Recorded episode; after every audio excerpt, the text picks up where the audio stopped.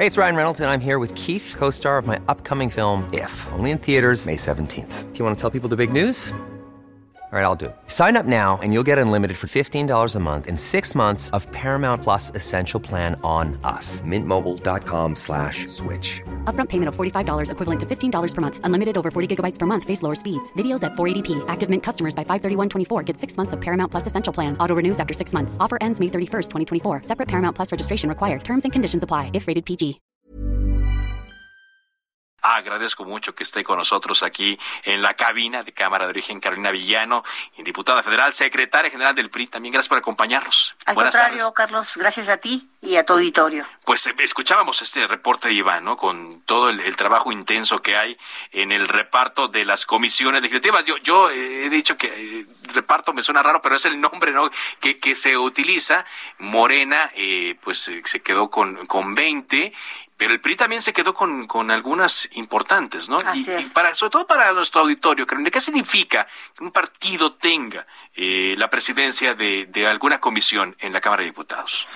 Bueno, significa que pues puede eh, liderar un tema, independientemente que hay que explicarlo, que una comisión está integrada por muchos diputados eh, de todos los partidos y como hoy la mayoría sigue estando con el partido oficial, pues ellos tienen mayoría en las comisiones. Sin embargo, el procesamiento de los temas, pues la directriz la tiene quien preside, pero siempre nosotros, sobre todo en el PRI, estamos acostumbrados a construir acuerdos, a construir consensos, por supuesto, a hacer debate y a partir de ello construir acuerdos pertinentes. Entonces, eh, simplemente te diría que los temas son relevantes en función de lo que a cada partido le importe defender, sí, sin duda alguna, y por eso hay unas comisiones que son mucho más peleadas que otras, porque son eh, algunos eh, temas que a veces son coyunturales, pero muchas otras veces son temas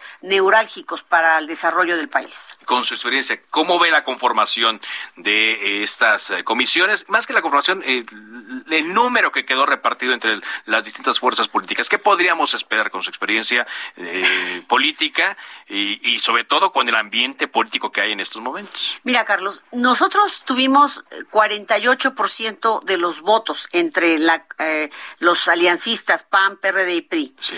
Eh, nos debería corresponder el 48% de las posiciones de la Cámara.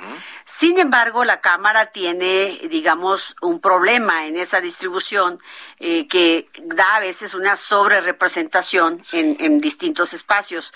Eh, no ha sido así, por lo tanto, creo que hemos podido transitar a partir de ponernos de acuerdo. Creo que la gente lo que quiere es póngase a trabajar, ¿no? Es lo que hemos hecho. Vamos a ponernos, es, es una manera de empezar a distribuir el trabajo, las comisiones, eh, que, que, por grupos empecemos a desarrollar los temas de manera eh, mucho más específica.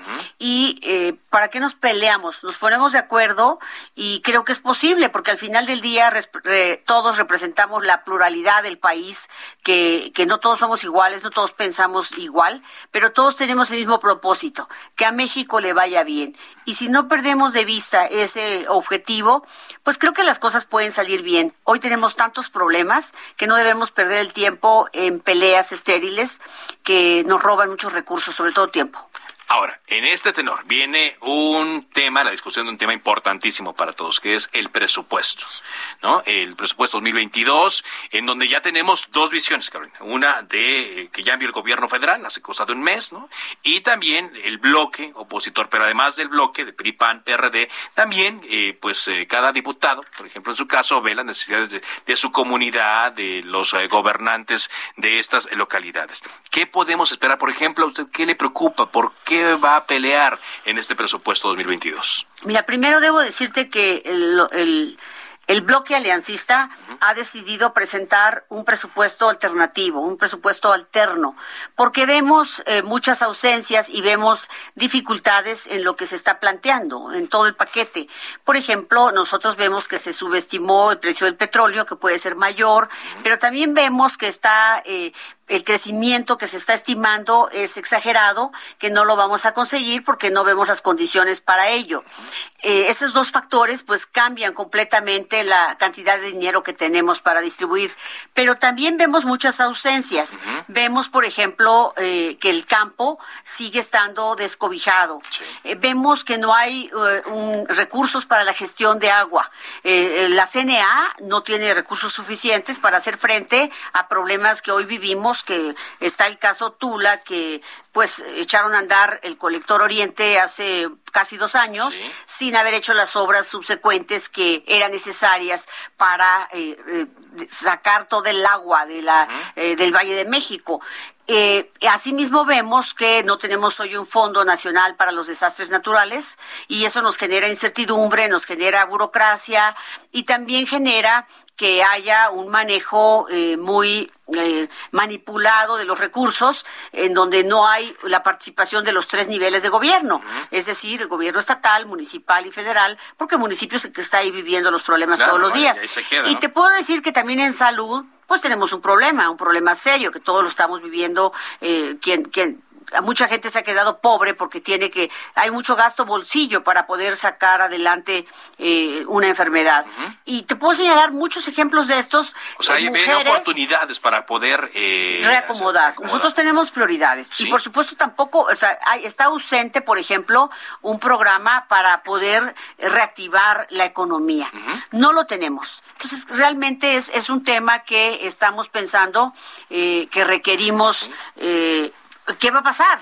No, no vemos que haya apoyo a las pequeñas y medianas empresas, no vemos nada de eso. Ahora, eh, me decía, hace rato platicaba con Erasmo González Robledo, quien va a presidir otra vez, y yo le decía directamente, ¿ve la posibilidad de que sí se pueda incluir parte de este presupuesto alterno?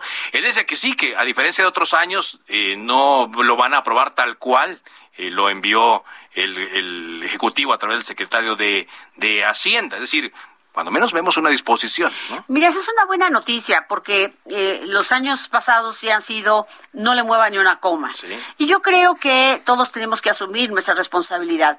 Cierto, como tú dices, que cada uno en nuestro territorio, en nuestro estado, vemos eh, necesidades específicas, pero te puedo decir que son prácticamente generales. Yo veo muchos problemas, por ejemplo, los campesinos, los productores del campo me piden eh, pozos, equipamiento, electrificaciones y no hay dinero para eso. Pero es un modo de vivir es para tener ingresos, no es, no te están pidiendo una fiesta, no te están pidiendo un salón de bailes, eh, te están pidiendo que quieren ser parte del desarrollo de este país. En el caso de Tula, pues eh, hoy por hoy ha sido un desastre el manejo de, lo que ha sucedido ahí. Eh, y, Tula ha sido muy golpeada porque eh, Tlahuelilpan, tú sabes, cuando recién inició el gobierno, el tema de los... en enero de 2019, cuando estalló esa toma clandestina. la toma clandestina que también nos dejó una huella ahí eh, de muertos. Ahora mismo tenemos también vidas perdidas y yo creo que ya merecemos ser atendidos. Hemos sido el patio trasero del Valle de México y yo creo que debemos deben mirarnos con más generosidad y estamos dispuestos a seguirle dando nuestra agua al Valle de México, pero no a costa de que nos entreguen agua sucia y sobre todo que se meta a las casas, que se meta a los comercios. Y como yo hay otros compañeros que incluso de otros partidos, ¿no? También estoy viendo que después de lo que se vivió en Tula, que como usted dice fue una tragedia, yo creo que se puede conseguir algo, ¿no? Sí, ese es un gran tema, es un tema que desafortunadamente va a desaparecer.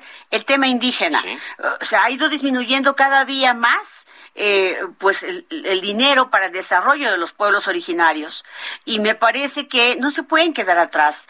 Hoy crece, necesitan rehabilitar sistemas de agua potable. Están destrozadas todas las carreteras del país porque no hay dinero para la infraestructura. Si no tenemos una inversión pública y privada adecuada, no va a haber crecimiento económico.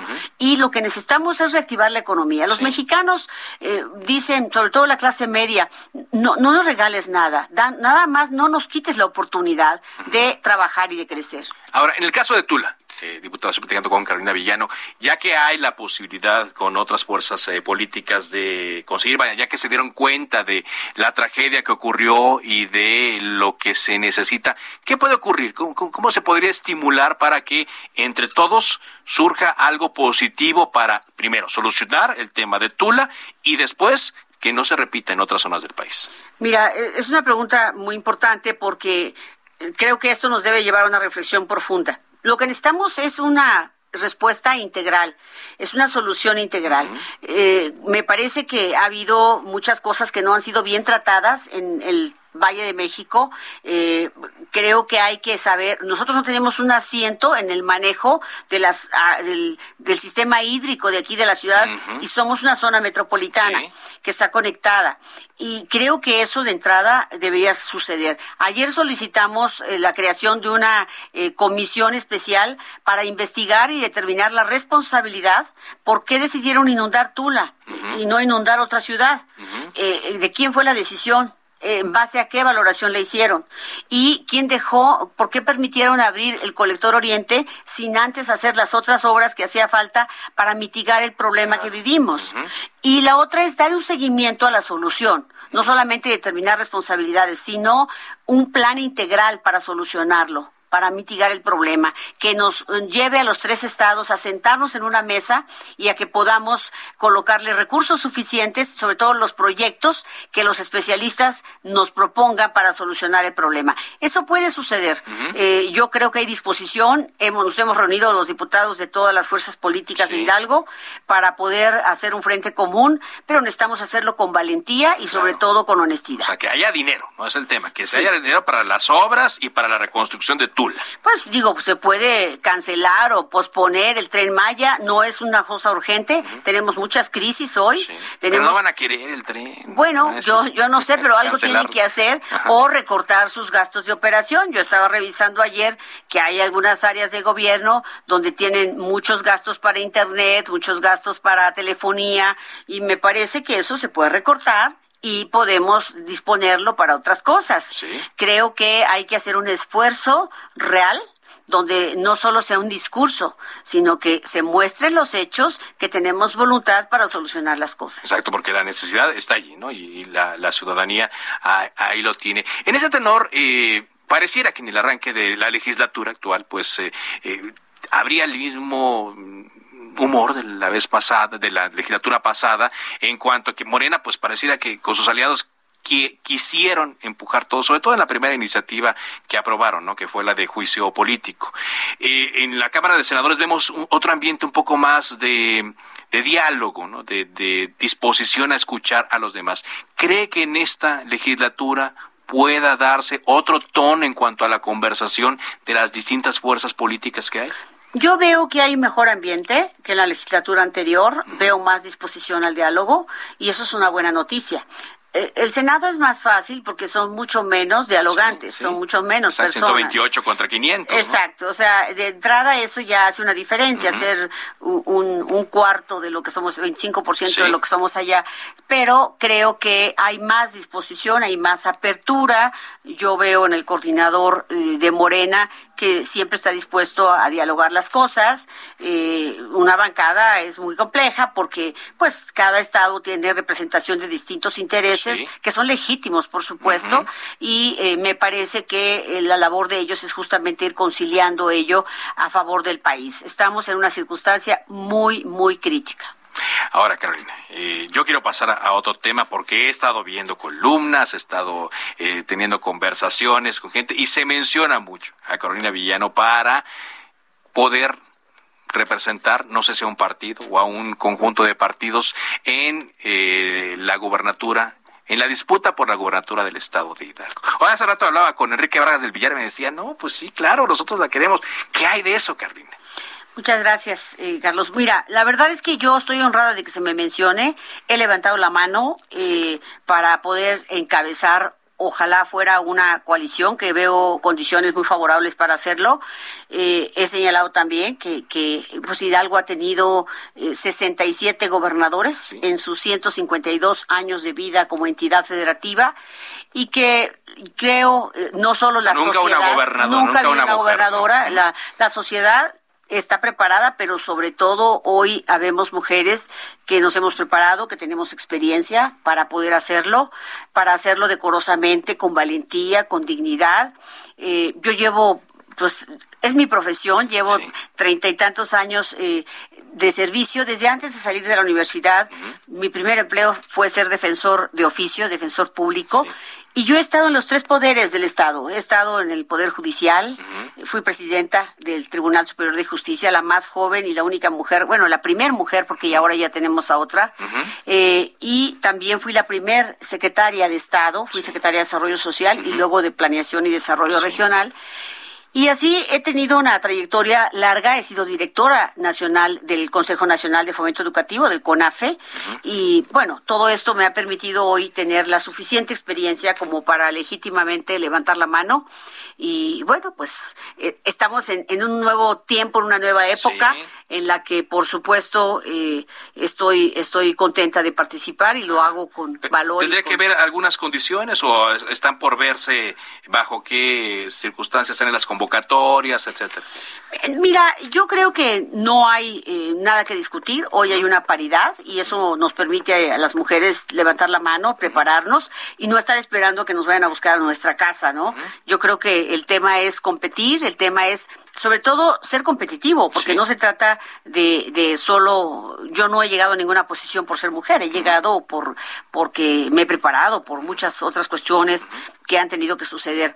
Pero eh, lo que tiene que pasar es simplemente el proceso eh, formal empieza el 15 de, diciembre y bueno, pues ahí cada partido va fijando sus reglas, independientemente que todos los partidos ya estamos organizándonos al interior para poder eh, tener una mejor competencia. Por lo menos PAN, PRI, PRD lo estamos haciendo ya para poder llegar buen, en buenos términos a la competencia. Por lo que yo veo, entonces, lo urgente primero es resolver el tema del presupuesto, el tema de Tula y ya después ver. Exactamente, así estamos ahora. La prioridad es eh, servirle a nuestro Estado, servirle a México y tenemos muy clara la agenda.